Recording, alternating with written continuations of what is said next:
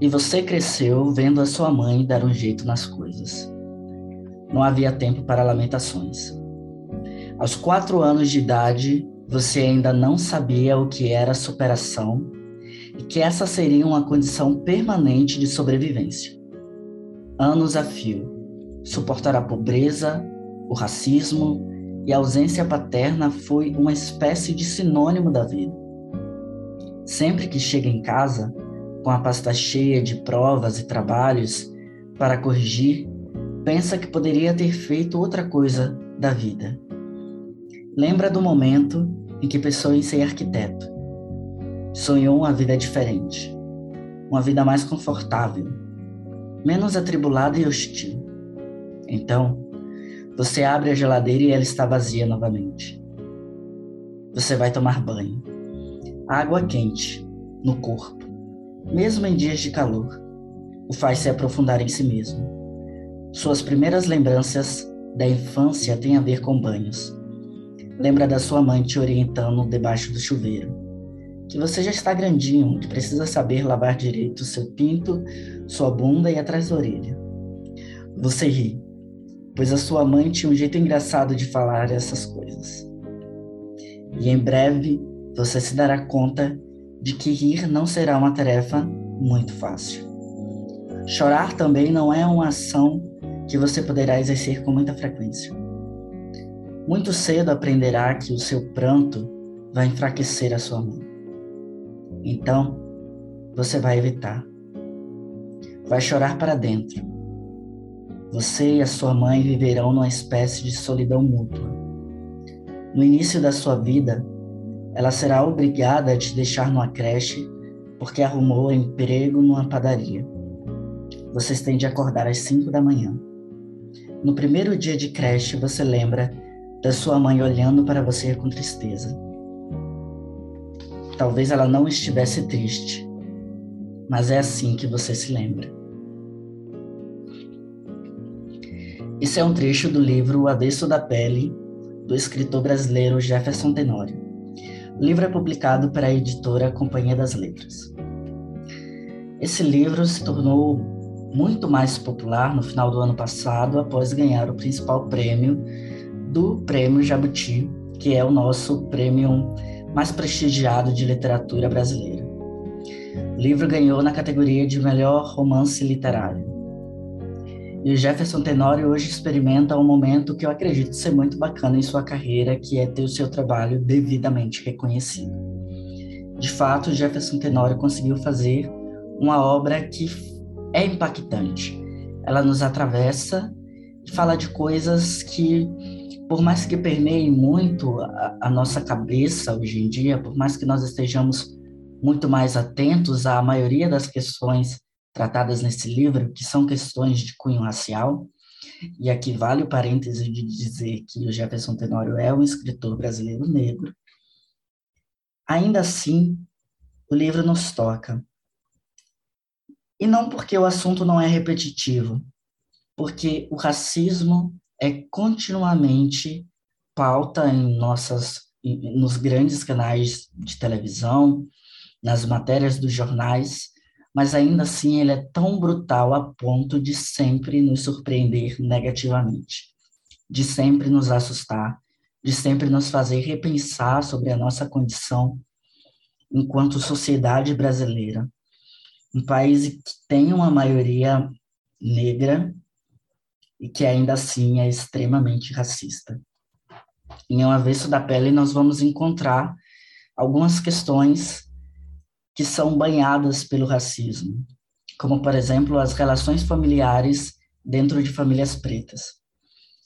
Também as relações amorosas e afetivas dentro desse mesmo grupo de pessoas.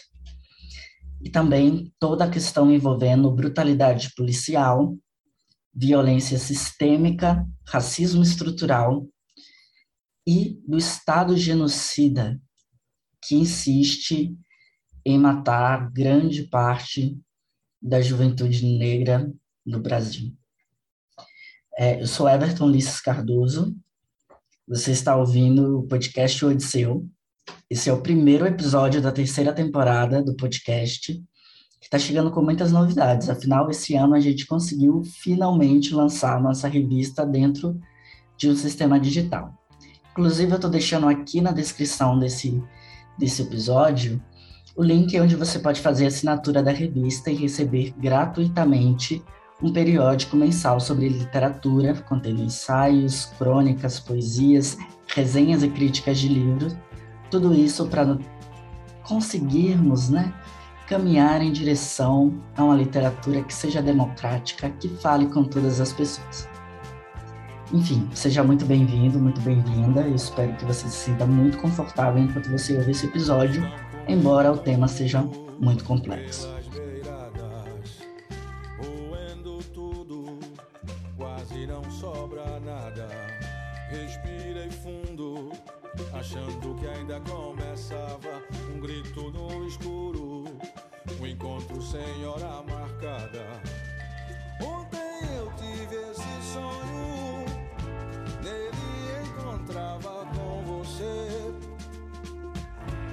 E hoje, para falar sobre esse livro que, se você lê sobre livros na internet, se você tá por aí é, conhecendo perfis que falam sobre literatura na internet, se você está imerso nesse mundo de Instagram é, com a temática sobre livros, você com certeza já deve ter visto ao menos a capa do livro Avesso da Pele no último mês, porque ele está em todos os lugares. E esse é um dos raros momentos em que eu leio um livro que acabou de sair, mas é porque eu estava realmente muito interessado. E para conversar sobre esse livro, né, o que eu estava falando antes de perder completamente o fio da meada, eu trouxe o Henrique Barros, que é do perfil Castor Books, não é isso? Eu, eu pensei agora se era Castor Literário ou Books, mas eu acho que é Books, é Books, né? E ele tem um trabalho muito bacana. Mas enfim, eu vou deixar ele se apresentar para vocês o conhecerem a gente começa o nosso papo. Seja muito bem-vindo, Henrico. Muito prazer te ter aqui. Muito obrigado, Everton. O prazer é todo meu. É uma honra muito legal poder participar desse, desse espaço e dialogar sobre esse livro também, que vem ganhando o amor de todos os leitores. E não foi diferente com o Castor Books, já respondendo aqui a, a pergunta, é castor.books. E meu nome é Henrico Barros, como tu falou, e eu sou um dos fundadores do Castor, junto com meu irmão, o Lorenzo. É, eu acho que eu, eu já vou começar, inclusive, investigando mais um pouquinho dessa coisa de como que você chega ao avesso da pele. Eu acredito que você tenha ouvido falar assim, né, em algum lugar, mas como é que você desenvolve esse interesse e diz, tá, eu vou ler esse livro, ele está sendo muito comentado, e apesar que, na maioria das vezes, né, não sei se eu posso falar a maioria, mas enfim, uma grande parcela dos livros que a gente ouve muito comentar, quando eu vou ler, por exemplo, é uma bomba. Assim. Mas então é sempre um risco, eu sempre penso assim que é muito risco ler um livro que acabou de sair é, e que está muito famoso, né? Mas enfim, como é que isso chega para você? Como é que você desenvolve o interesse por conhecer esse livro? E se você lê também livros que estão sendo lançados aí frequentemente, se é uma, um, um costume seu, né, um hábito de leitura? Bom, eu, eu digo assim que eu gosto de ler os livros de todas as épocas, de todos os países, lugares, eu gosto de ter uma, uma visão global a respeito da literatura. E eu acho que é muito interessante a gente ler livros brasileiros e principalmente brasileiros contemporâneos e poder entender a, essa perspectiva tanto do ponto de vista histórico quanto do ponto de vista territorial. E do ponto de vista mais é, histórico, assim, do, do presente, desses escritores contemporâneos, eu, eu gosto muito de ler, principalmente os autores que tratam dessa, tema, dessa temática de cunho racial. Trago aqui, por exemplo, o Marrom e Amarelo, do Paulo Scott. Todos os livros da Conceição Evaristo, de uma certa forma, dialogam com essas questões. A Jamila Ribeiro também, já no âmbito internacional, tem, por exemplo, a Scholastic Mukasonga, uma escritora de Ruanda. E, enfim, eu gosto de, de ter essa perspectiva também a respeito do, do tema do racismo, enquanto uma pessoa branca. Eu gosto de estudar isso para tentar entender melhor o mundo que a gente vive e que práticas que tanto pessoas negras quanto pessoas brancas uh, propagam e que acabam, de uma certa forma, tornando o mundo da forma como ele é atualmente. Então, trazer esses livros uh, nacionais e contemporâneos, eu acho que é muito muito legal, assim, muito. E assim especificamente sobre o avesso da pele, já retomando um pouco a pergunta, eu li inicialmente, eu comecei esse, essa trajetória nos, nos contemporâneos pelo Marrom Amarelo, que foi um livro que um professor meu da faculdade indicou, que ele conhecia o Paulo Scott, eles eram amigos, ele indicou, disse que era um livro muito legal sobre essa temática, e eu acabei me interessando.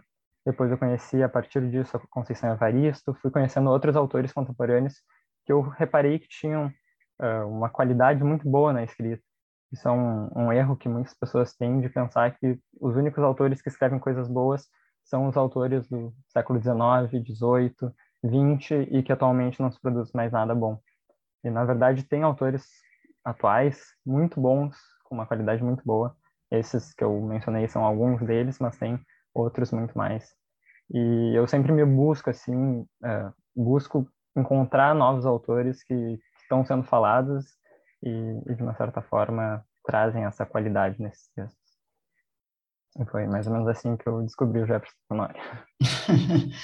Olha, então, quando você ia falando, eu até é, conseguir pensar assim, né, e, e, elaborar algumas coisas a respeito do que você fala com a contemporaneidade, né? E eu acho que a gente está sempre acostumado a ler alguns livros antigos, né?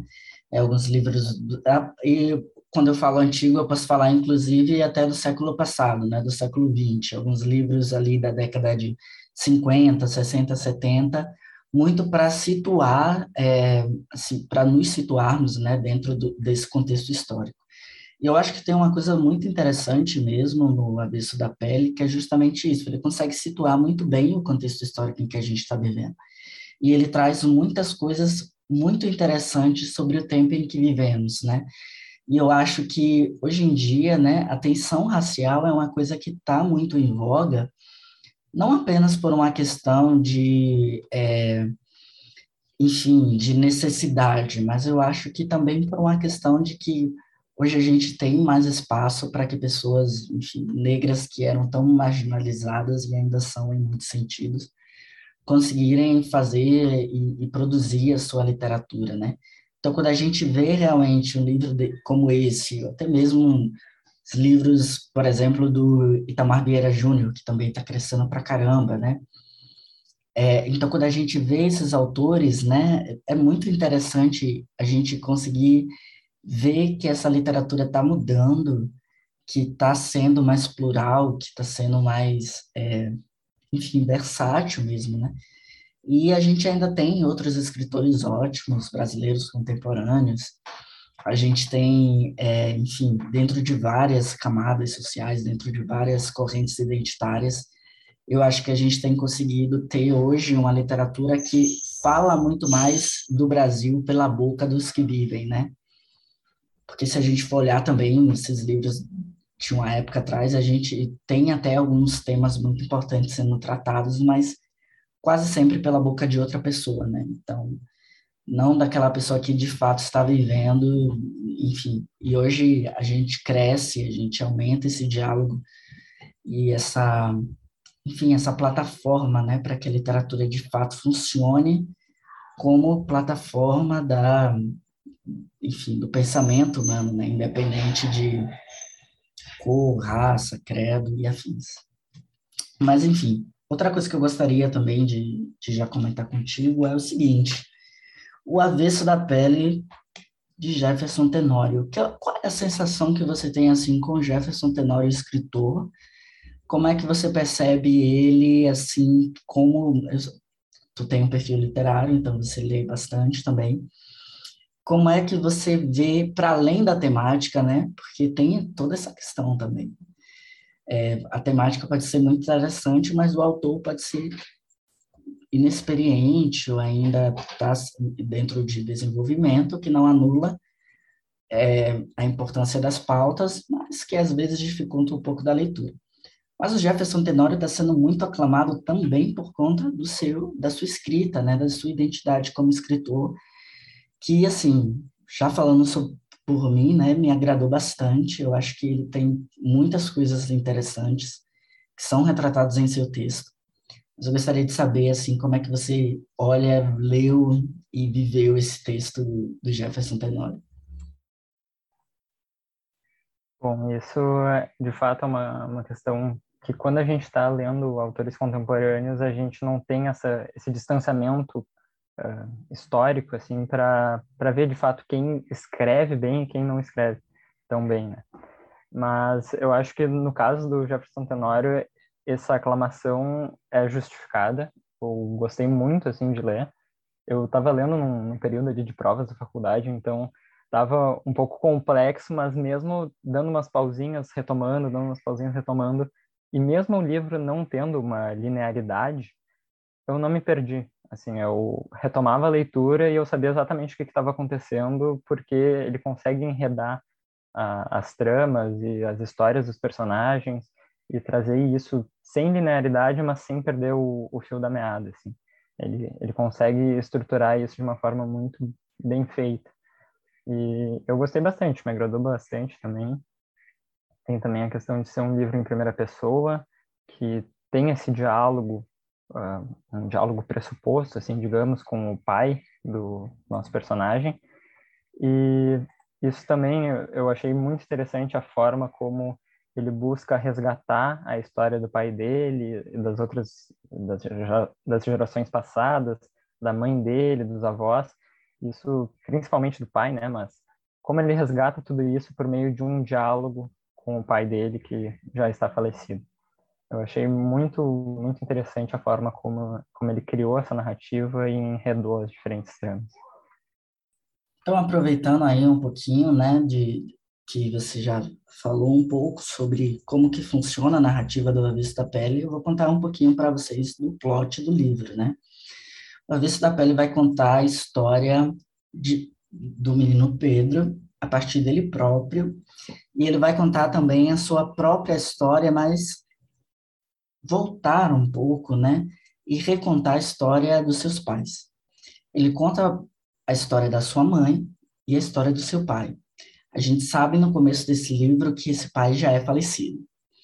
Então, é um trauma recente na vida do Pedro e que ele está elaborando isso a partir dessa fala, desse diálogo com o pai falecido, né? Uma espécie de é, memórias póstumas às avessas. Então, a gente encontra esse diálogo como se fosse uma espécie de segunda pessoa. Então, no trecho que eu li, inclusive, vocês podem ver que em diversos momentos o narrador, que é o Pedro, ele vai se dirigir a você, né? E esse você, no caso, não é nós leitores, é justamente o seu pai. Todo livro se passa dentro desse diálogo. E é, como o Henrique falou, muito interessante ver inovadora, assim, né? É uma coisa realmente inventiva do Jefferson Tenório. Ele não é a primeira pessoa a fazer isso. Hoje em dia é muito difícil encontrar primeiras pessoas que fazem algumas coisas. Mas ele é um dos poucos que conseguiu se arriscar dentro de uma narrativa ousada, assim. E eu me surpreendi bastante também. Eu acho que uma coisa que me chama bastante atenção no texto do Jefferson também é a questão da, da criação dos personagens. Ele conseguiu criar personagens muito reais, assim. Então, eles são muito complexos. A gente tem todo o emaranhado aí envolvendo esses seres humanos que, como nós somos, né, são, são ambíguos, são cheios de contradição. Então, ele cria personagens extremamente humanos, né? Ele não rouba em nenhum sentido a humanidade desses personagens tanto que ele, inclusive, permite que os seus personagens eles errem, cometa, cometam falhas, né? Consigam aí desviar e fazer atos que a gente, obviamente, vai desgostar no momento que a gente lê, mas a gente consegue criar simpatia por todos eles, pelo menos foi assim comigo, né? No caso, os personagens principais, então a gente tem o Pedro, o pai Henrique, a mãe Marta, esses personagens, eles são complexos, eles são envolvidos aí por toda uma dramaticidade e, enfim, atitudes que são impensadas, muito fruto de traumas também, mas eles são tão bem construídos que a gente consegue traçar facilmente paralelos com pessoas que a gente conhece, com histórias que a gente conhece.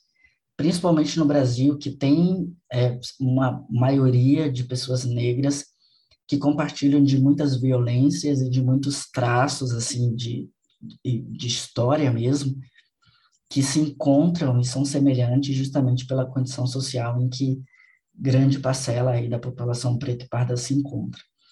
Então eu acho também que que o Jefferson Tenório ele ele consegue criar esses personagens muito bem.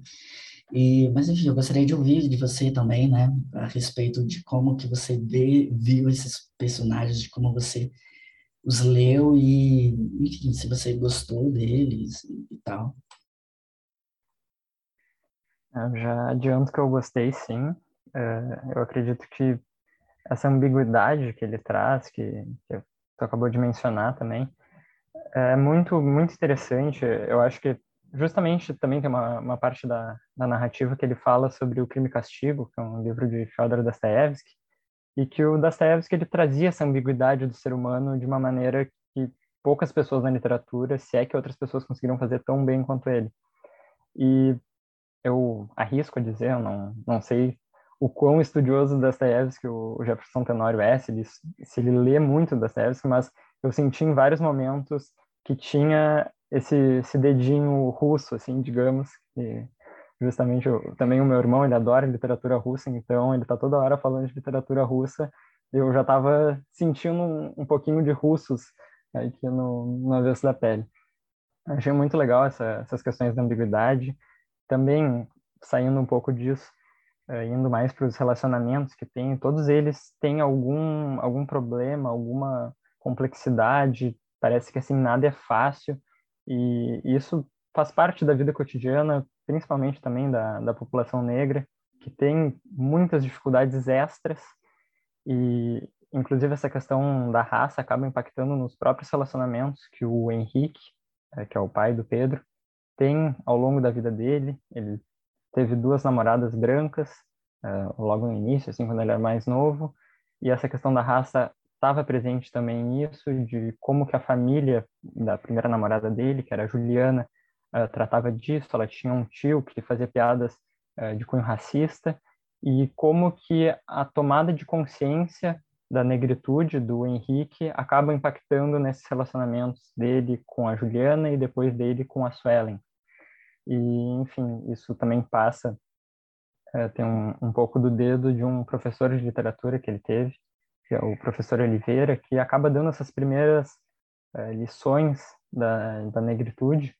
E é muito interessante como que se dá esse processo de, de construção de identidade, de uh, criação da trajetória dele, e que está cheia de, de complexidades, cheia de ambiguidades, e que, que é uma narrativa fenomenal. Eu, eu achei muito bem conduzido, os personagens muito bem criados, todos eles têm os seus porquês para ter as complexidades deles, e, e, tudo isso cria uma, uma grande obra.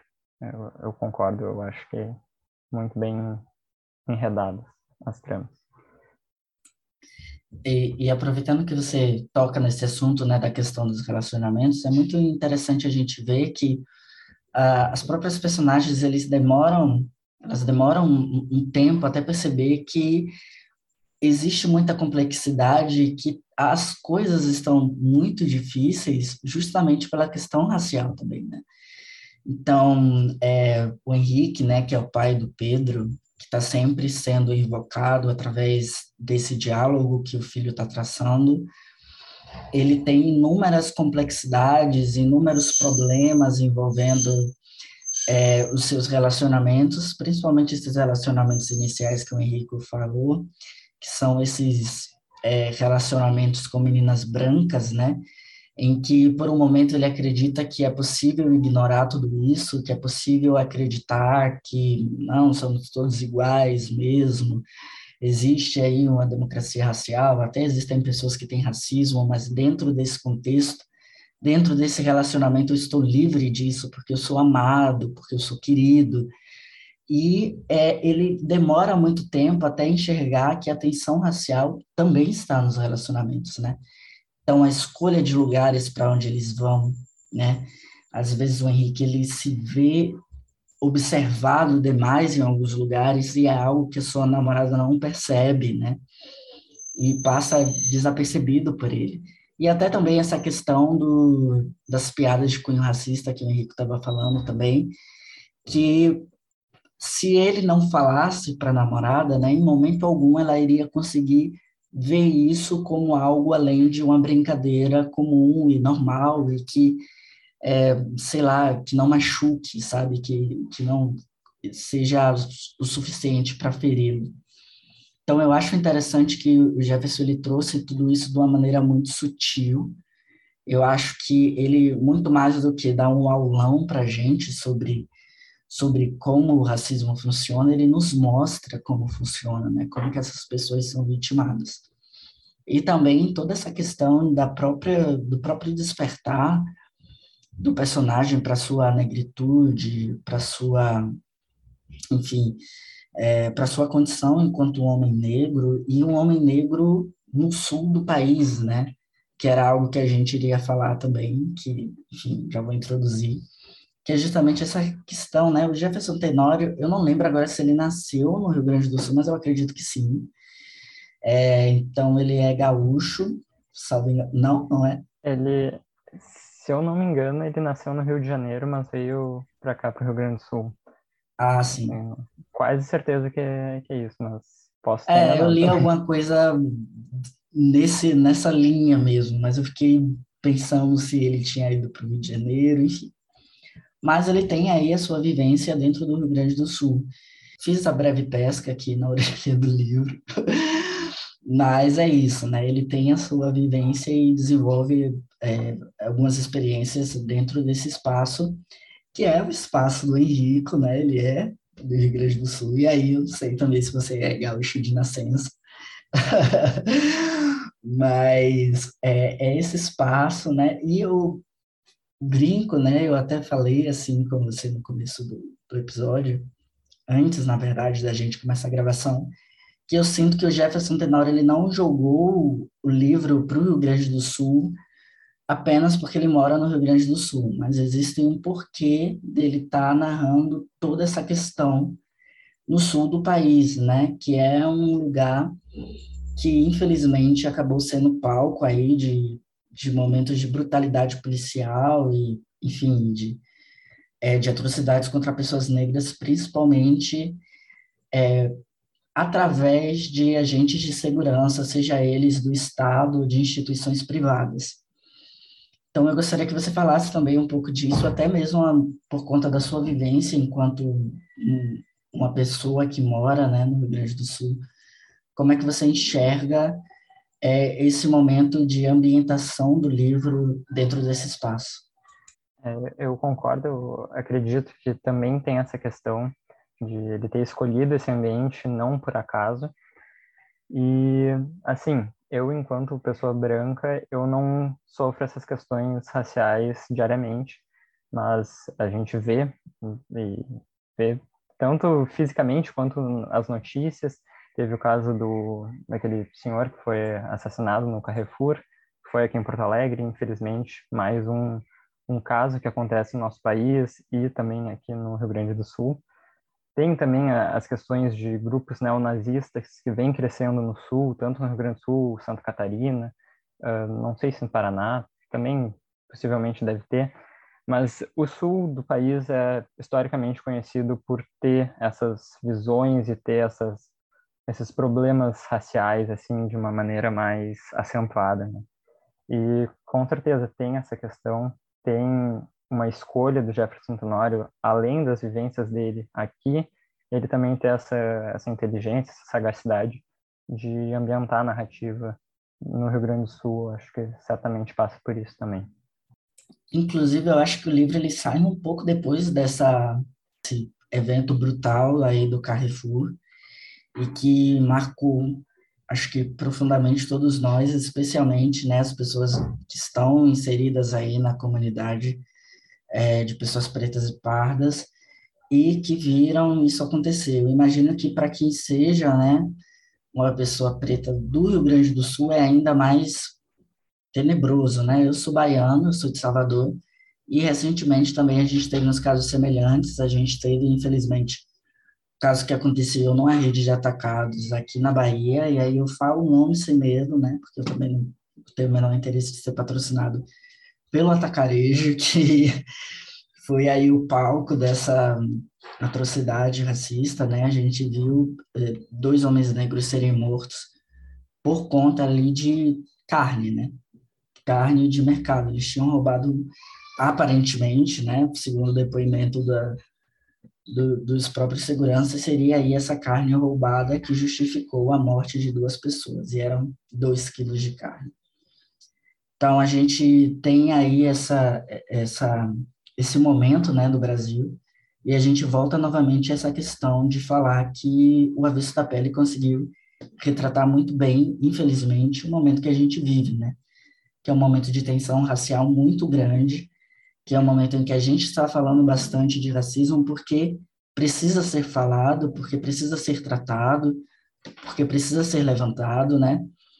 É, algumas pessoas podem até dizer que tem sido falado demais, mas assim, enquanto houver uma quantidade absurda de atos racistas, como a gente já viu inúmeros aí nesse início de ano, e nem fez dois meses o ano direito, e a gente já tem casos absurdos, enquanto for tão é, visível assim, que o racismo é tão intenso, eu acho, inclusive, que a gente está falando pouco, né? Eu acho, inclusive, que a gente está conformado com essa situação, né? Eu acho que a gente tem olhado para essas situações, para essas é, para esses eventos e tratado com mais normalidade do que devia.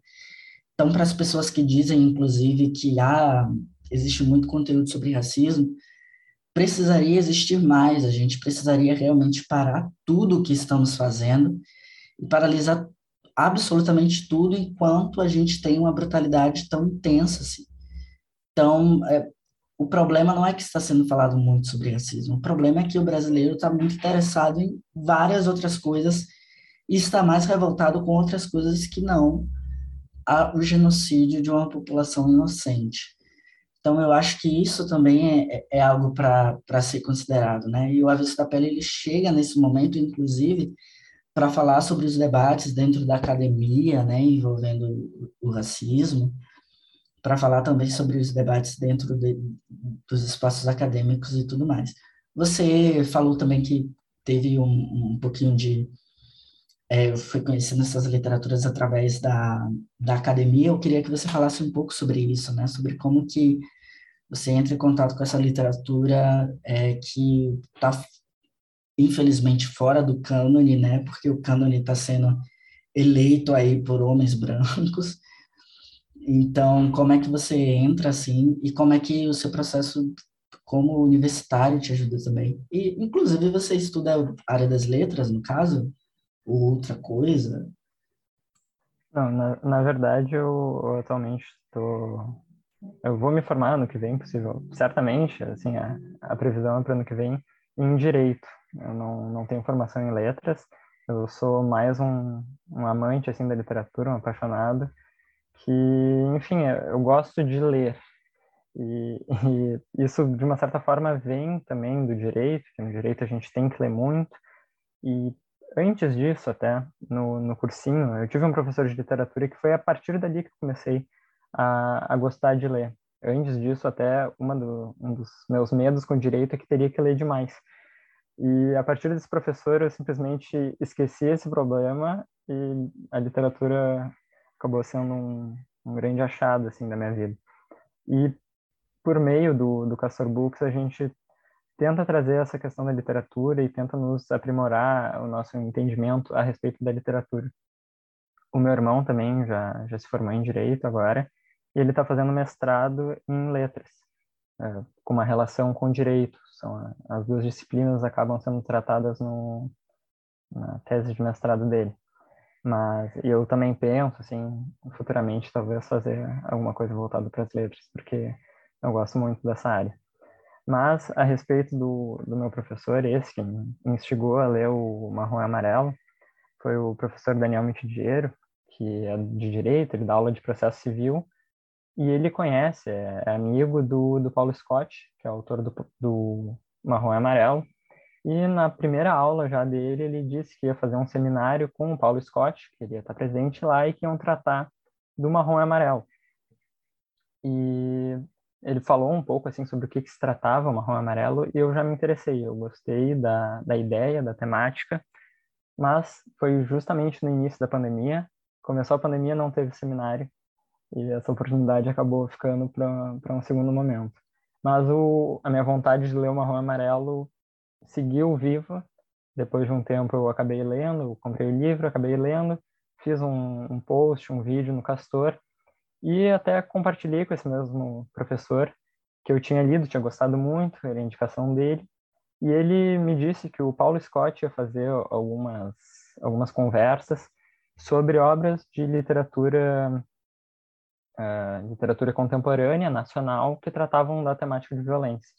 O Avesso da Pele ainda não tinha sido lançado, então acabou não sendo tratado, mas foi uma oportunidade muito legal que eu pude conhecer o Paulo Scott, conversar um pouco com ele sobre literatura e que também acabou abrindo muitas portas assim para para entender e conhecer a literatura nacional contemporânea. E, enfim, são essas coisas assim, os acasos da vida, da, de conversas no, nos corredores, de conversas na, na faculdade que a gente acaba descobrindo grandes obras, grandes autores, acaba descobrindo um gosto para a literatura nacional e principalmente contemporânea, que antes disso eu não tinha uma vivência tão grande, não tinha uma curiosidade tão grande, e que a partir ali do Marrom e Amarelo, também eu já tinha lido o Diário da Queda, do Michel Laube, e a partir dessas experiências eu comecei a querer ir atrás e a descobrir mais livros da literatura nacional contemporânea. Mas foi mais ou menos essa a trajetória, assim. Olha, eu acho que depois de te ouvir falar assim tão bem do marrom amarelo, eu vou dar um jeito aí de incluir na, nas minhas próximas leituras esse livro. É, eu, eu acho que eu já li algumas coisas do Paulo Scott, tenho certeza, na verdade, mas eu nunca cheguei a ler esse livro especificamente. Enfim, mas depois aí de todo o seu depoimento, fiquei bastante empolgado para ler. E já que a gente já está falando de educação, eu acho que tem uma coisa que é muito interessante mesmo, que é justamente a gente comentar sobre o fato do Henrique, né, que é o pai do Pedro, a quem o Pedro, que é o nosso narrador, está sempre se dirigindo, né, ele ser um professor de escola pública, né, e assim o Jefferson Tenório ele conseguiu é, construir muito bem essa narrativa do professor de escola pública que escolheu isso daí porque de certa forma se identifica com a profissão, com, com a missão do professor, mas ao mesmo tempo ele demonstra muito bem o quanto que é desgastante ser professor no Brasil, especialmente ser professor de ensino público no Brasil, né? Então a gente vê que esse é um professor que está muito interessado em fazer os seus alunos compreenderem o que ele está falando, ao mesmo tempo em que ele sofre o desânimo enorme de ter que explicar para os seus alunos e de ter que se esforçar para fazer com que alguém ali se interesse, né? Mas ninguém está interessado. E não é porque ninguém está interessado porque não gosta de literatura, porque não gosta de, de livros, porque não gosta de educação, de escola, mas é porque a vida é muito complicado, né? E, e especialmente aqui no Brasil, onde a gente tem essa população tão marginalizada, é muito difícil a gente realmente fazer com que essas pessoas se empolguem em prol da educação. E é, esses são momentos bem angustiantes assim no livro, pelo menos na minha perspectiva, sempre encontrando aí esse professor em luta, em conflito, tentando fazer com os seus alunos. E eu não sei se o Jefferson Tenório ele é professor, eu acho que ele se formou letras assim. Não sei se ele atuou na área ou algo do tipo mas é, eu consigo notar assim que existe uma intencionalidade muito grande é, em, em querer fazer um, um, personagem, professor e tudo mais. Mas eu queria ver como, saber de você. É, eu achei muito interessante e essa questão da, da precarização do ensino e principalmente do ensino público, ela acaba levando na trajetória do Henrique a uma espécie de desencanto assim com o ensino ele gosta do que ele faz, ele escolheu essa profissão.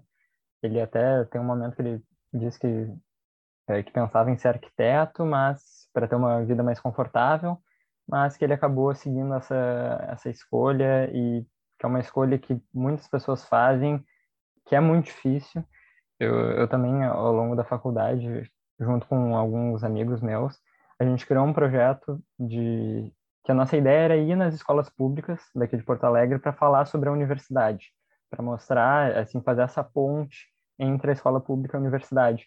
E a gente tinha um contato muito direto com os coordenadores das escolas, com os professores, e é visível essa dificuldade que se tem, sabe? De tu não ter o salário em dia, mas mesmo assim tu vai, tu às vezes não tem como pagar o ônibus, mas mesmo assim tu dá um jeito de ir para dar aula e para passar nem que seja um mínimo que tu precisa passar que está no programa. E essa questão também do, do programa de ensino, ela na obra, no avesso da pele, ela é muito é muito sutil essa essa diferença entre o programa e a liberdade do professor de ensinar. O único momento assim, o, o ápice do ensino que o Henrique dá para os alunos dele é quando ele decide fugir um pouco do programa e falar de crime e castigo, que, que eu até tinha mencionado antes, na obra do Fyodor Dostoevsky. E ele traz isso, ele traz uma narrativa que é da Rússia do século XIX para a realidade daqueles alunos que estão ali. Ele instiga esses alunos fugindo um pouco do programa. E isso é uma, uma questão que a gente tem que pensar também, que tipo de ensino que a gente quer dar. É um ensino que, que instiga, é um ensino que ensina o aluno a ir atrás, a pensar, a refletir, a ler, ou a gente quer só passar um conteúdo para depois ele fazer uma prova e dali um, dois, três anos fazer um vestibular para quem sabe passar numa faculdade. Então isso está muito presente na obra, essa precarização do ensino, essa limitação que o programa uh, cria para os professores, essa falta de empatia de, de pais, de alunos, de colegas, esse ambiente que acaba uh, oprimindo os professores, no caso aqui da narrativa, o, o Henrique. Então, acho que isso é, é, um tema central, um tema muito, muito interessante dessa obra e que merece ser ressaltado, né? O, o papel do professor no ensino público brasileiro. Ótimo. E agora, porque estamos chegando no fim, é o momento de dizer que se você não gosta de spoilers, talvez seja o momento de você encerrar esse episódio por aqui. Muito obrigado por nos ouvir, porque nós vamos falar do final do Avesso da Pele. É um final que a gente vai sendo preparado para ele no decorrer do livro. Então, não é como se a gente não soubesse como que a história chega ao fim mas existem pontos e questões centrais que de fato só, só nos são reveladas, né, nesse último momento. A começar, né, e aí eu vou jogar o spoiler aí para a roda mesmo, né, que é a questão da morte do Henrique, que é morto por um policial branco que tem uma espécie de doença ou enfim, ele é atormentado por essa figura do homem negro, né? Ele vê sempre essa pessoa preta como um potencial criminoso, até porque ele passou por uma experiência de perda traumática de um dos seus colegas aí de, de profissão, e ele sempre vai olhar para as pessoas negras como uma ameaça constante, que é algo que não acontece o contrário, né? Se alguém branco mata alguém, a gente nunca vai olhar para todos os brancos como se eles fossem potenciais criminosos, né? E isso não acontece mesmo, até porque os brancos cometeram os maiores crimes da humanidade, né? Como enfim, nazismo, escravidão e etc. E ainda assim a gente tem o senso de não olhar para essas pessoas e disserem, certamente se ele é branco ele deve ser assim. Mas na cabeça do homem racista, né? A gente tem essa loucura que é enxergar e eu acho que eu imagino que tenha sido muito incômodo para o Jefferson Tenório descrever isso, né?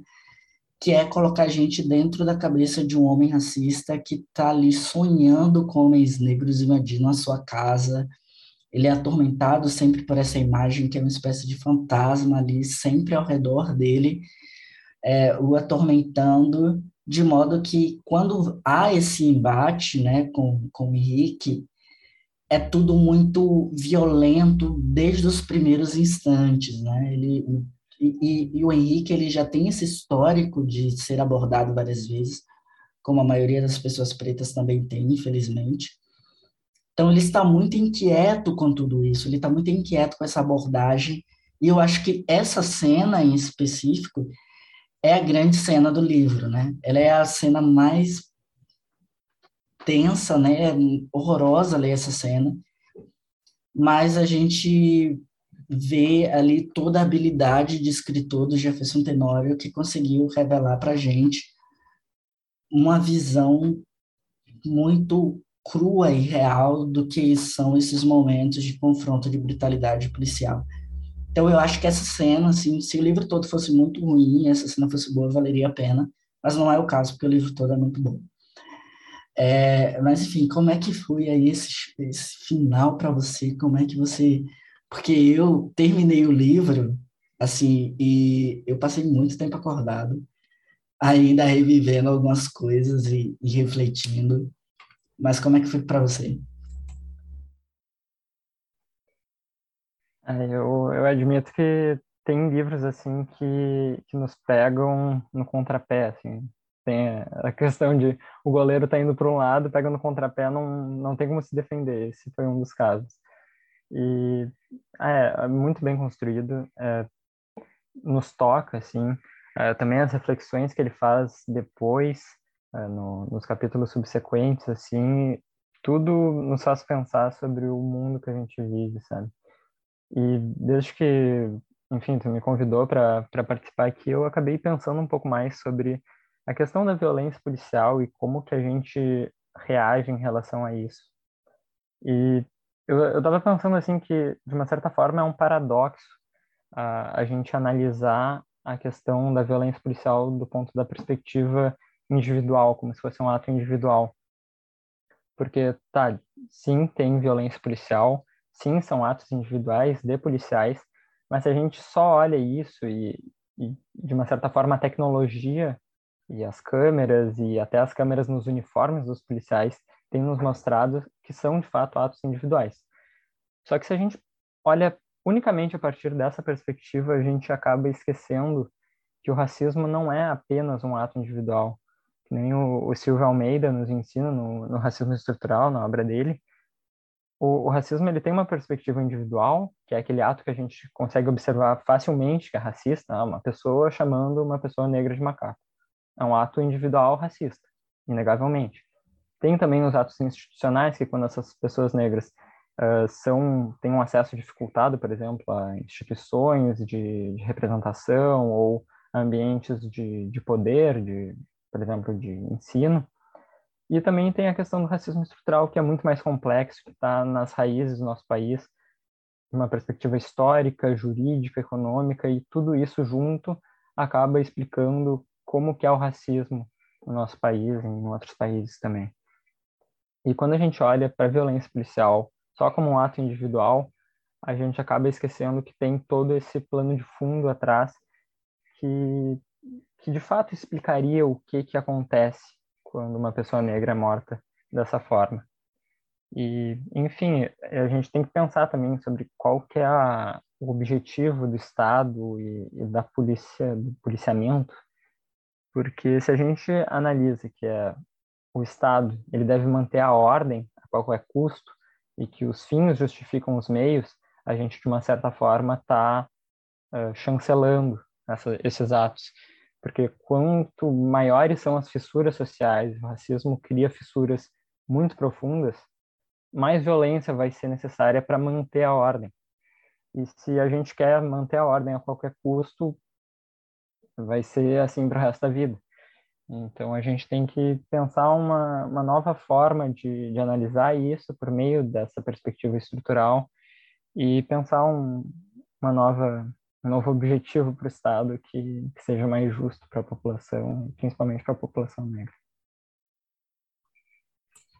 Sim, e eu acho que é, essa questão da ordem que você tocou, ela é muito pertinente, até num caso recente, que a gente teve de um homem negro que vende balas sendo morto por um policial de folga, né, que não deveria sequer estar ali agindo como policial em nome de uma suposta ordem, né? E a gente encontra tudo isso e é muito doloroso ler tudo isso, é muito doloroso se informar sobre tudo isso, porque, enfim, estamos sempre vendo que são vidas, né? São vidas que são ceifadas de uma maneira muito brutal em nome de uma guerra que nunca é vencida, né? Porque é, são porque não está sendo lutado talvez da maneira correta, talvez não, com certeza não está sendo lutado da maneira correta, e também porque existem dificuldades em conseguir rotular essa guerra, né? Então, assim, hoje em dia o problema da violência no, no Brasil ele é visto como algo que precisa ser tratado com mais violência, e eu entendo quem pensa assim, mas a, as estatísticas e toda a história tem nos mostrado o quanto que as atitudes e, é, enfim, as decisões tomadas, elas não estão surtindo efeito porque esse não é, essa não é a raiz do problema, né? É, a violência é um sintoma de uma sociedade muito doente. Então, a gente vê que o maior problema não é o cara lá segurando a arma, mas é como que a gente tem sustentado é, que essa, enfim, que, que esse sistema se repita várias vezes e que e que esse quadro continue aí, né? Eu acho que a gente precisaria cavar um pouco mais para encontrar as raízes do problema, mas é algo que sequer a vigilância pública e os trâmites aí da, é, enfim, da, da, segurança e tudo mais, se importa, né? É tudo muito rápido, como essa abordagem policial. É muito do, do vou matar ele agora, né? E sempre que eu toco nesse assunto, ele é muito comovente para mim. Eu acho que por essa razão o livro ele está alcançando muitas pessoas também, porque é um tema que está incomodando todos nós, todos nós estamos muito incomodados com a situação da violência policial no Brasil, e nós não temos perspectiva do que poderíamos fazer, de como conseguiríamos lutar contra isso. Nós levantamos continuamente a questão, está sendo tratada na mídia, mas ainda assim é um problema que não se resolve, né? É muito triste ver que ainda há muita, enfim, ainda existe muita coisa arcaica dentro da polícia, né? Ainda existe muita coisa arcaica dentro do, dos treinamentos policiais. Ainda existe muita coisa que não deveria mais ser aceito na nossa sociedade. Mas ainda assim, a polícia é treinada para matar, né? E a gente precisa dizer isso.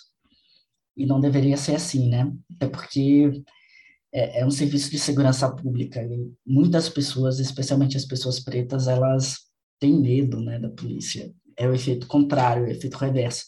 A polícia se torna ameaça também.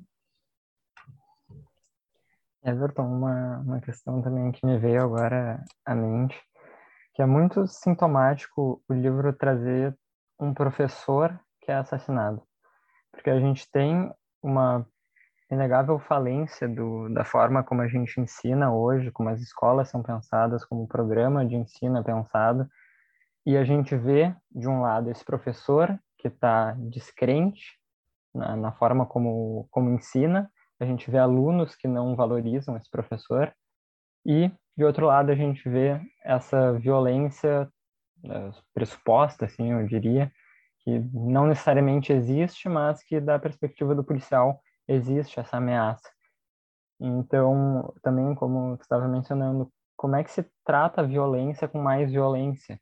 Será que o problema não está lá na, na, na, escola, que está precarizada, que está com o professor uh, desacreditado já, desencantado? E, enfim, eu acho que esses dois, esse paralelo que tem entre a temática da violência e da educação é muito sintomático da, da sociedade que a gente vive. Né? Sim, e nesses momentos a gente encontra aí a importância de ter esses escritos, né, de ter essa literatura. E a literatura, ao longo da história, tem se mostrado como ferramenta eficaz para tratar e para falar das mazelas da sociedade, das mazelas dos povos. E esse livro do Jefferson Tenório não é diferente, né? Ele chega no momento certo, que a gente está precisando discutir isso de uma maneira muito mais profunda. E ele nos fornece material suficiente para que a gente consiga pensar sobre a questão é, a questão da violência policial ela não é abordada rapidamente ou é, de maneira superficial. Pelo contrário, Jefferson ele vai traçando realmente, construindo a cena, tanto que ele nos coloca até mesmo na perspectiva do, do policial racista, né? Exatamente, com certeza. Hum, longe de ser superficial, acho que é extremamente profunda a forma como ele trata. Ah, enfim, é, é uma situação complexa. Eu acho que ele dá o, o devido valor e a, a devida complexidade para a questão. Ele não traz respostas fáceis. Ele traz um filho tentando reconstruir a narrativa da vida dele a partir desse monte de retalhos, desse ambiente caótico que é a, a casa do, do pai dele, que quando é falecido, ele tem que arrumar aquela bagunça toda e a partir dali ele vai reconstruindo, reconstruindo a narrativa dele, Pedro, mas também do pai dele, Henrique, da mãe dele, e para tentar criar uma nova realidade inventada para ele. E isso é muito sintomático também do, da ausência de dados a respeito da ancestralidade da, da população negra, né? Porque por centenas de anos uh, se apagaram os dados e se apagaram as memórias de quem eram os ancestrais da população negra e uh, acaba que a gente tem que criar uma realidade inventada, a gente tem que inventar um passado porque o passado, os dados, os fatos, os escritos que tinham acabaram se perdendo com o tempo. Então, isso também está presente, né? Tentar resgatar um passado que não existe mais ou que faltou ou que de uma certa forma não não se desenvolveu, né? Justamente. Então a gente deixa aí para vocês a recomendação de um livro muito bom. E eu gostaria de encerrar esse episódio falando que todo o hype em volta do avesso da pele é justo, tá? Você vai encontrar ele sendo muito lido por aí, é bom que ele seja muito lido, é bom que ele seja muito discutido. Inclusive, eu já super penso assim que seria um livro tão interessante para ser tratado, por exemplo, dentro das escolas, que, enfim, eu sempre vejo essa oportunidade como algo que seria realmente incrível. Mas eu gostaria também de encerrar agradecendo ao meu convidado de hoje, que falou maravilhosamente bem sobre questões super importantes aí dentro da narrativa. Eu gostaria de te agradecer de verdade, Henrico, por estar aqui, por, enfim, por topar falar com a gente. É sempre muito, é, é sempre muito recompensador quando eu encontro pessoas que querem falar sobre literatura. Então, muito obrigado. Eu agradeço, é uma honra, eu gostei muito. Eu, foi ótimo também porque eu pude reviver essa história, eu, eu dei uma passada de novo em, em todos os trechos, assim, para relembrar um pouco, isso é muito bom. Isso quando eu, e meu irmão, a gente faz as resenhas no Castor Books, também é, uma, é um exercício de rememorar as histórias e conversar sobre isso, de uma certa forma se preparar, que foi, foi muito bom reviver o, esses sentimentos. Não que sejam sentimentos bons, né? Mas, de uma certa forma, nos faz refletir sobre o mundo que a gente vive e isso sempre é positivo. Então, eu que, que agradeço o convite fico aberto aí para sempre que quiserem nos convidar, vai ser uma maior alegria. Olha, os meus antigos convidados, eles já sabem que depois que eu os trago aqui, eu sempre acabo abusando muito deles, né? Inclusive, muitos acabaram virando colunista aí da revista Odisseu. Então, para terminar esse episódio, eu gostaria mais uma vez de lembrar você que a gente está elaborando mensalmente um conteúdo sobre literatura que é exclusivo, que é nosso e que é gratuito.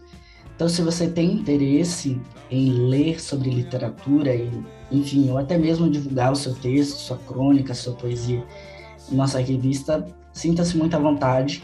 A gente está deixando também aqui na descrição desse episódio O link para onde você pode fazer a assinatura da revista Odisseu e receber gratuitamente é digital.